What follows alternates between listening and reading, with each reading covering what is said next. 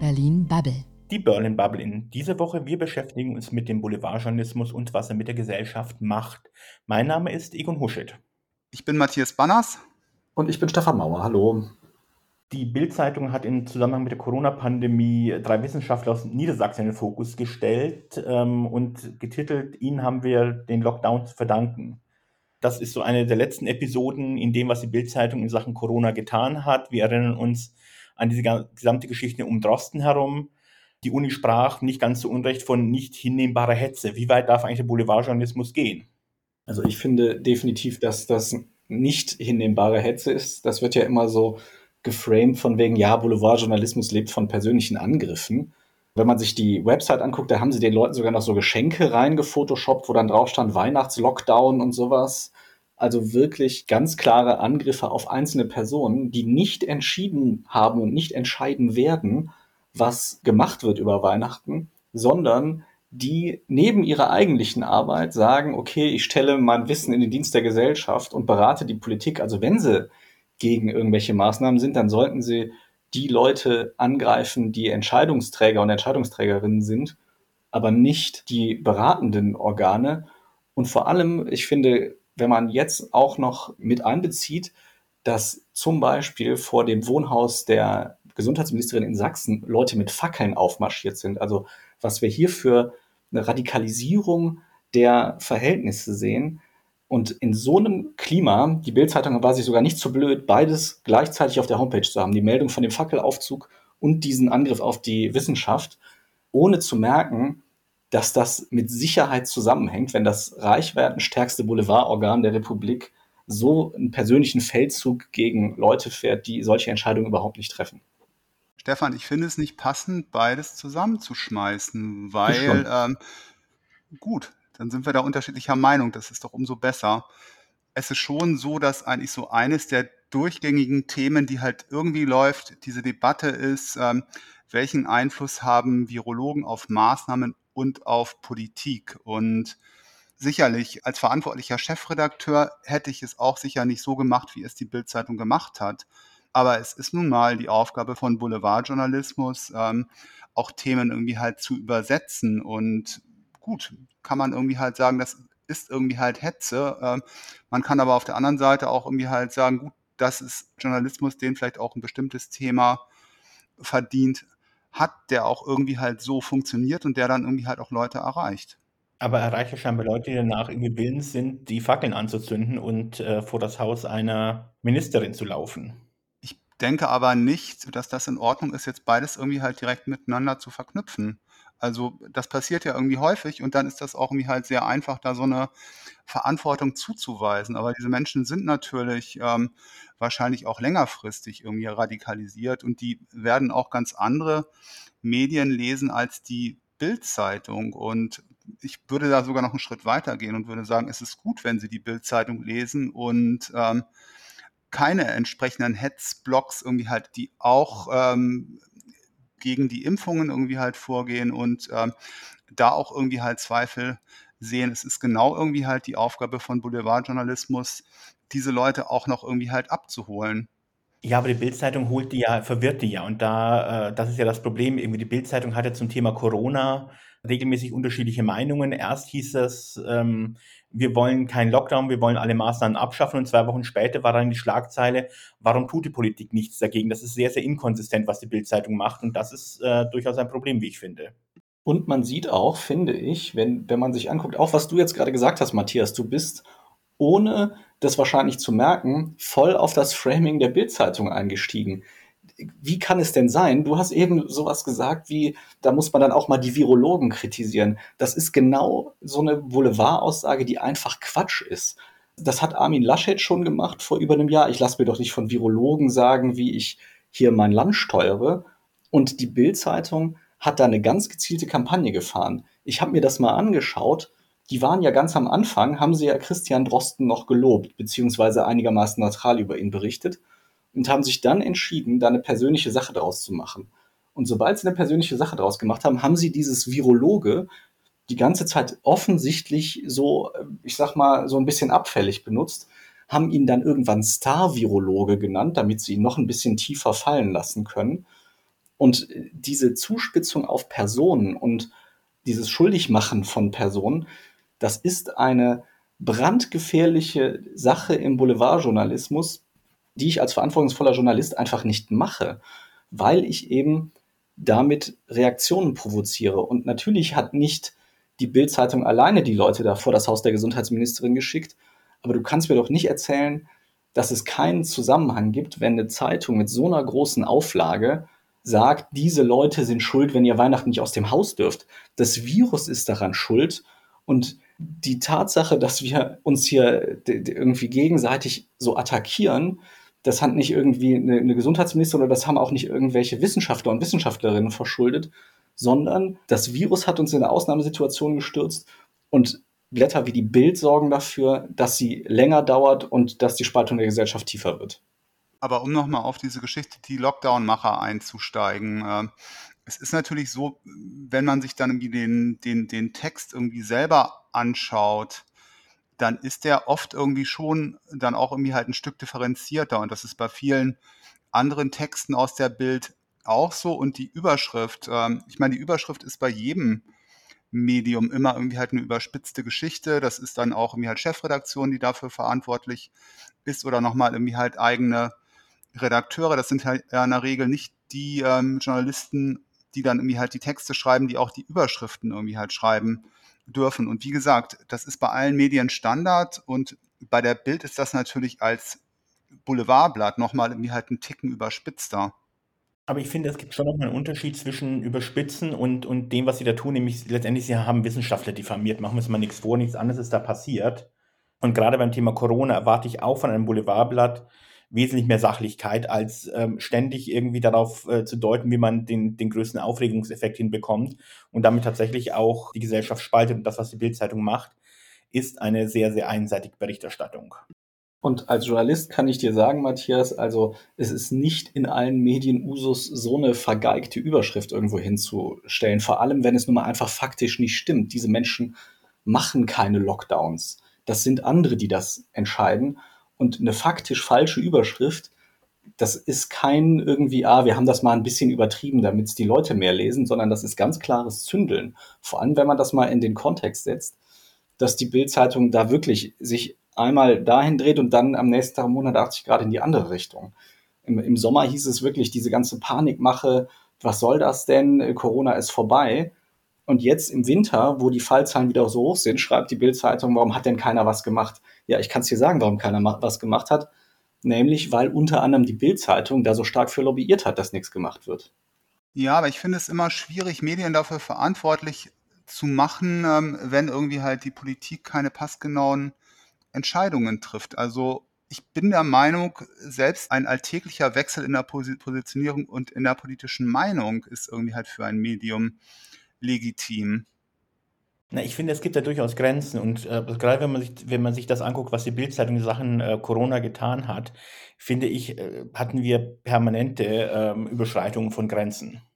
Das sehe ich auch so. Ich meine, Matthias, wir haben jetzt, jetzt hier so ein bisschen gegen dich äh, verschworen, aber es ist, ich, ich finde, das ist auch einfach eine Sache, die man nicht mehr mit irgendwie normalem Diskurs schönreden kann. Also wenn zumindest das, was da drin steht, irgendwelchen Tatsachen entsprechen würde, dann könnte man ja noch sagen, das ist Teil des Diskurses. Aber da wird ja einfach teilweise wild irgendwas erfunden oder wirklich mit Gewalt auf irgendeine These hingebogen. Wie gesagt, ich bin selber Journalist, ich weiß, wie sowas funktioniert das wird auch immer wieder mal gemacht. Es gibt gewisse Chefredakteure, die das lieber machen als andere.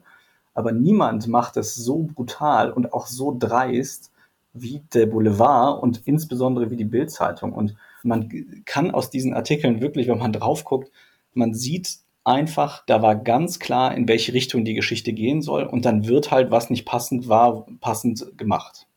Also ich habe auch immer wieder Sachen ähm, gelesen, die ich irgendwie schräg gefunden habe gar keine Frage. Ähm, auch Sachen, die aus meiner Perspektive dann irgendwie halt falsch waren. Aber gut, ähm, was natürlich irgendwie halt interessant ist oder, oder um vielleicht da auch noch mal ein Stück weit irgendwie halt von wegzukommen, es gab jetzt ja dieses Interview mit, mit Julian Reichelt in der, in der Zeit. Ich habe da dann auch irgendwie halt so ein Stück weit überlegt, mit dem neuen Chefredakteur, der, der ja von der Süddeutschen kommt, wird sich da jetzt irgendwie halt alles ändern und alles zum Besseren wenden oder nicht? Naja, die, die Schlagzeile, über die wir ja jetzt so lange gestritten haben, die war schon unter dem neuen Chefredakteur. Insofern.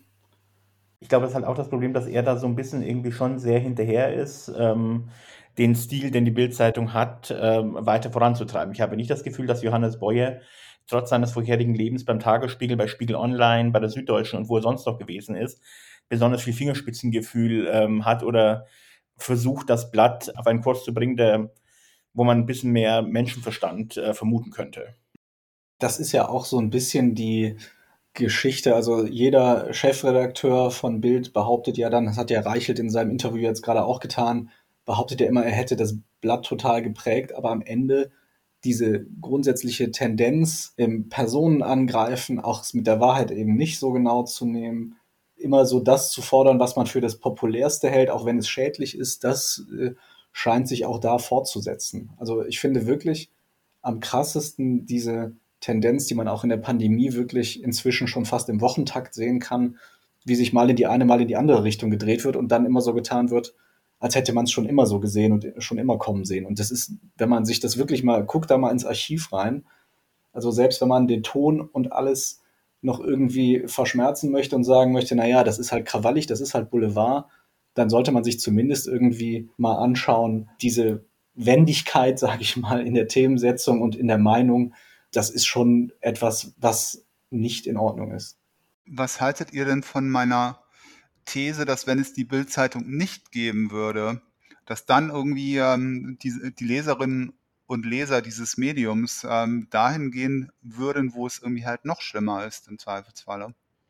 Es gibt Tage, da mag ich mir nicht vorstellen, wie das Ganze noch schlimmer aussehen soll. Mir ist natürlich bewusst, dass es äh, natürlich Publikationen gibt, die noch wesentlich schlimmer sind.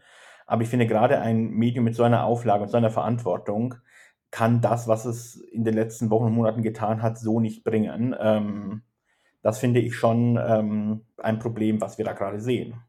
Und also auf deine Frage hin, Matthias, also wenn du sagst, wer würde es sonst machen? Ich glaube schon tatsächlich, dass es diese Darstellungsform Boulevardjournalismus wahrscheinlich braucht, auch wenn es schöner wäre, glaube ich, wenn das nicht nötig wäre, aber das möchte ich jetzt gar nicht bestreiten. Ich denke aber schon, dass es möglich ist, auch marktschreierischen, auch zuspitzenden Journalismus zu machen, ohne eben die Wahrheit zu verdrehen und ohne Menschen, die vor allem sich nicht bewusst in die Öffentlichkeit gedrängt haben und die solche Entscheidungen nicht treffen, solche Menschen an den Pranger zu stellen. Das muss ohne funktionieren und das funktioniert ja auch ohne. Das wäre eigentlich die Verantwortung eines großen Boulevardblattes, eben Wege zu finden, diese auch gerne zugespitzten Meinungen ohne diese Niedertracht nach außen zu tragen.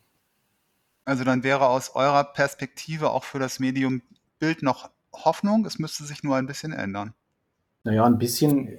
Die Diskussion führen wir ja, seit es die Bild gibt, in welche Richtung sie sich ändern könnte. Wobei ich finde tatsächlich, äh, Stefan, entschuldige, ich unterbreche, aber so heftig wie jetzt, wo es auch wirklich um so etwas Substanzielles geht, finde ich, hatten wir das so schon lange nicht mehr. Ja, also das stimmt. Also das ist schon nochmal eine neue Zuspitzung. Also wenn du jetzt so in die 60er, 70er guckst, da war die Bild teilweise natürlich noch viel aggressiver als jetzt. Aber ähm, in der jüngsten Zeit habe ich schon das Gefühl, dass diese Zuspitzung schon äh, nochmal in der Pandemie extrem zugenommen hat. Aber könnte es vielleicht auch einfach sein, dass wir so eine Art Postreichelt-Effekt beobachten? Also dass letztendlich ähm, auch die neue Chefredaktion jetzt unter Beweis stellen muss, dass sie immer noch genauso viel Biss hat wie unter der Führung von Julian Reichelt. Das will ich nicht ausschließen, dass das äh, der Fall ist, aber es macht die Sache ja unterm Strich nicht besser. Der Vorgänger ist nur jetzt über was anderes gestolpert, aber auch sein Kurs war ähm, durchaus nicht immer fair und auch für Boulevardverhältnisse nicht immer, ähm, nicht immer ganz in Ordnung. Und dass jetzt sein Nachfolger einfach diesen Kurs gnadenlos weiterführt, weil er glaubt, er müsste das tun, das finde ich dann doch am Ende des Tages ehrlicherweise ein bisschen schwach. Ja, ich finde es halt schon auch bemerkenswert. Du hast ja jetzt eben das Interview angesprochen in der Zeit, was Julian Reichelt da jetzt gegeben hat, Matthias. Und ich finde es schon bemerkenswert, dass ja sowohl er als auch der CEO von Springer, Matthias Döpfner, nach allem, was man jetzt so in den letzten Wochen gelesen hat, anscheinend auch eine ganz schöne Paranoia fahren und das Gefühl haben, dass ihre schöne große Freiheit, dass sie sich benehmen können wie die Axt im Walde, dass die äh, weggecancelt werden muss und dass sie so die letzten großen Verteidiger der freien Sprache sind. Also das ist schon auch ein sehr gewagtes Framing, möchte ich mal sagen. Man kann ja sagen, was man möchte, aber man sollte dann schon auch Widerstand aushalten. Und gerade wenn man so marktschreierisch und so aggressiv Dinge sagt, wie die Bildzeitung das sagt, sich dann hinzustellen und zu heulen, weil man immer einen auf die Finger kriegt, finde ich auch schon ganz spannend. Na gut, aber ein Heulen sehe ich da jetzt eigentlich auch nicht zurzeit, oder? also Julian Reichelt hat, äh, hat sich ja jetzt, fängt ja jetzt an, wieder sich zu äußern. Und er sagt halt schon, er hätte jetzt ja Bild zu dieser Vorkämpferin der Freiheit gemacht und das hätte man ihm jetzt weggenommen. Klingt für mich schon so sehr nach, wuhu, ich äh, hab hier, ich bin so der letzte große Verteidiger hier und die böse Gesellschaft will mir eins auswischen. Also das ist ein äh, Framing, das ich definitiv nicht teile.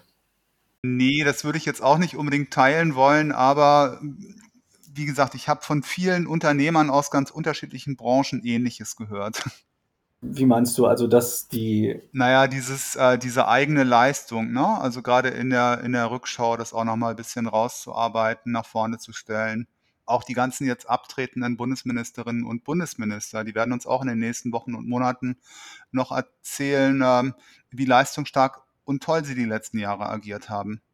Ja, das stimmt. Also ich sage ja auch gar nicht, dass er es nicht sagen soll. Ich sage nur, ich kann diese Einschätzung überhaupt nicht teilen, sondern ich finde halt, er hat da sehr viel ausgeteilt, immer wieder Menschen persönlich angegriffen, denen im Privatleben rumgepult und es stellt sich jetzt hin und sagt, ja, also das sei jetzt eine Kampagne gegen ihn. Ja, er, er hat selber in seiner Berufslaufbahn sehr, sehr viele Kampagnen gefahren und ich finde es auch bemerkenswert, wie viele Kriegsmetaphern er in jedem Gespräch benutzt. Also ich glaube, er ist einfach jemand, für den irgendwie so ein ständiger Kampf und eine ständige Auseinandersetzung und auch ein ständiges Gewinnen total wichtig ist. Und jetzt hat er halt mal verloren und kommt damit nicht klar. Never surrender. Das sind seine letzten Worte in dem Interview. Das ist ja wirklich schon äh, auch nochmal sehr bemerkenswert, ja. Ich würde noch gerne die Frage aufwerfen, ähm, was glaubt ihr denn, wo wir Julian Reichelt als nächstes sehen?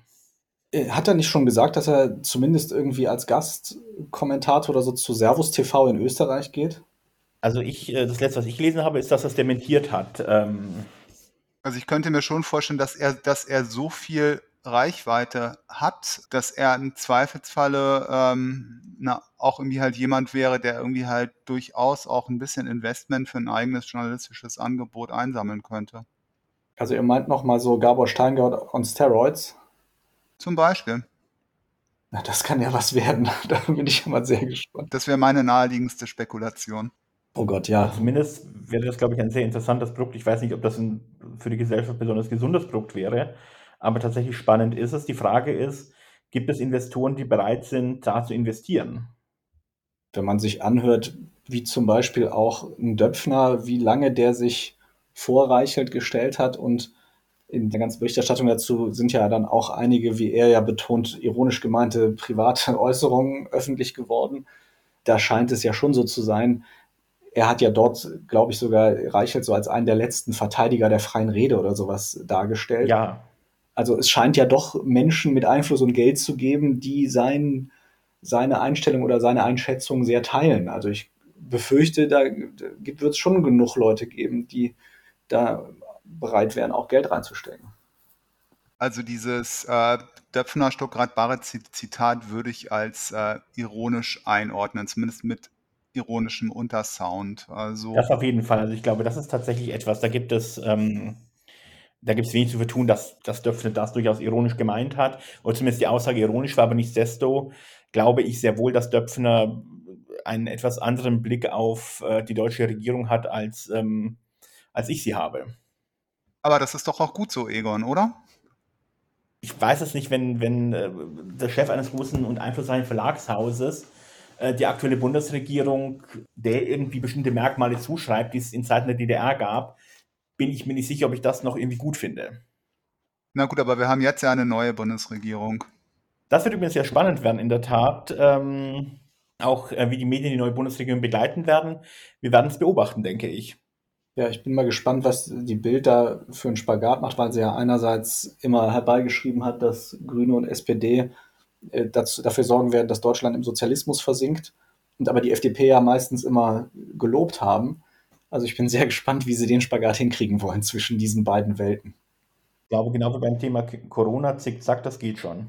Auch wieder wahr. Um da ganz kurz nochmal ein neues Ding, ein neues Ding zum Ende mit reinzuschmeißen, ist es ja auch interessant, wie Olaf Scholz seine Kommunikation macht. Der ist ja durchaus irgendwie bereit, überall hinzugehen, ähm, auch zu Bild Live. Und das finde ich gut. Aber adelt man damit nicht tatsächlich nochmal eine Publikation, die eben sich tatsächlich zwischendurch ähm, so benimmt, dass es dazu beitragen kann, die Gesellschaft zu spalten?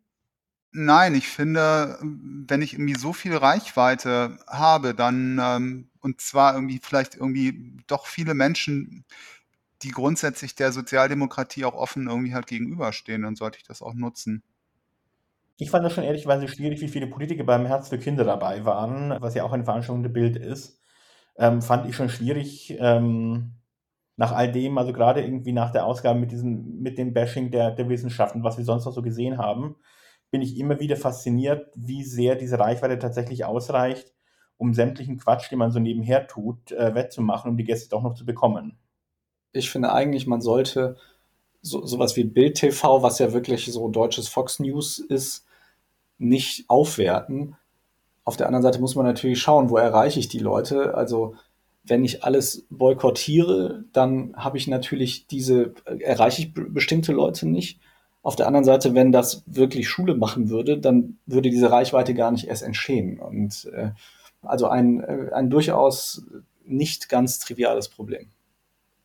Aber warum wertet der neue Kanzler diesen Kanal auf, der sonst äh, tatsächlich, und ich glaube, beim Leser macht das natürlich was, oder mit dem Zuschauer macht das was, wenn er sieht, ähm, heute hetzt sie gegen Wissenschaft oder zumindest finden Wissenschaftler doof. Und am nächsten Tag kommt der Kanzler, so, so falsch kann es dann ja auch nicht sein, was die da machen. Ich glaube einfach, dass man damit diese Publikation ohne Not aufwertet. Ja, also das tut man schon. Na gut, weil man vielleicht auch einfach verschiedene Produkte zusammensieht. Ne? Ich meine, ähm, Bild TV ist, glaube ich, immer noch nicht oberhalb der Wahrnehmungsgrenze, aber wer irgendwie halt da läuft, der läuft natürlich irgendwie auch in der Zeitung und die wird immer noch gelesen. Ja, das ist sicherlich auch ein Problem, was andere Medien verstärken, indem sie eben so Kanäle wie Bild TV zitieren, obwohl die eigentlich generisch gar keine so große Reichweite haben. Na gut, aber wenn der, wenn der jetzt amtierende Kanzler da interessante Dinge sagt. Ja, eben das meine ich ja. Das ist ja genau das, was Egon gesagt hat, dass er, da, dass er damit dann einfach diesen Kanal aufwertet, der eigentlich noch gar nicht so groß ist. Aber halt, was, was ich halt dann äh, schon finde, ist, dass viele andere Medien zu dieser Aufwertung eben beitragen, indem sie dann wiederum Dinge, die dort gesagt werden, zitieren. Und das tun sie ja nicht nur, wenn Scholz dort auftritt. Wir werden in den nächsten Wochen einfach sehen, wie die Politik, die neu gewählten Politiker mit den Medien umgehen werden und äh, wer da wie viel Sendezeit äh, bereit ist zu füllen und wer da bereit ist, wo aufzutreten. Darauf bin ich auch gespannt und liebe Zuhörerinnen, liebe Zuhörer, ihr solltet auf jeden Fall weiterhin den Berlin Bubble Podcast hören und auch gerne abonnieren. Das auf jeden Fall. Vielen Dank. Vielen Dank auch von mir. Bis bald. Tschüss. Das war Berlin Bubble.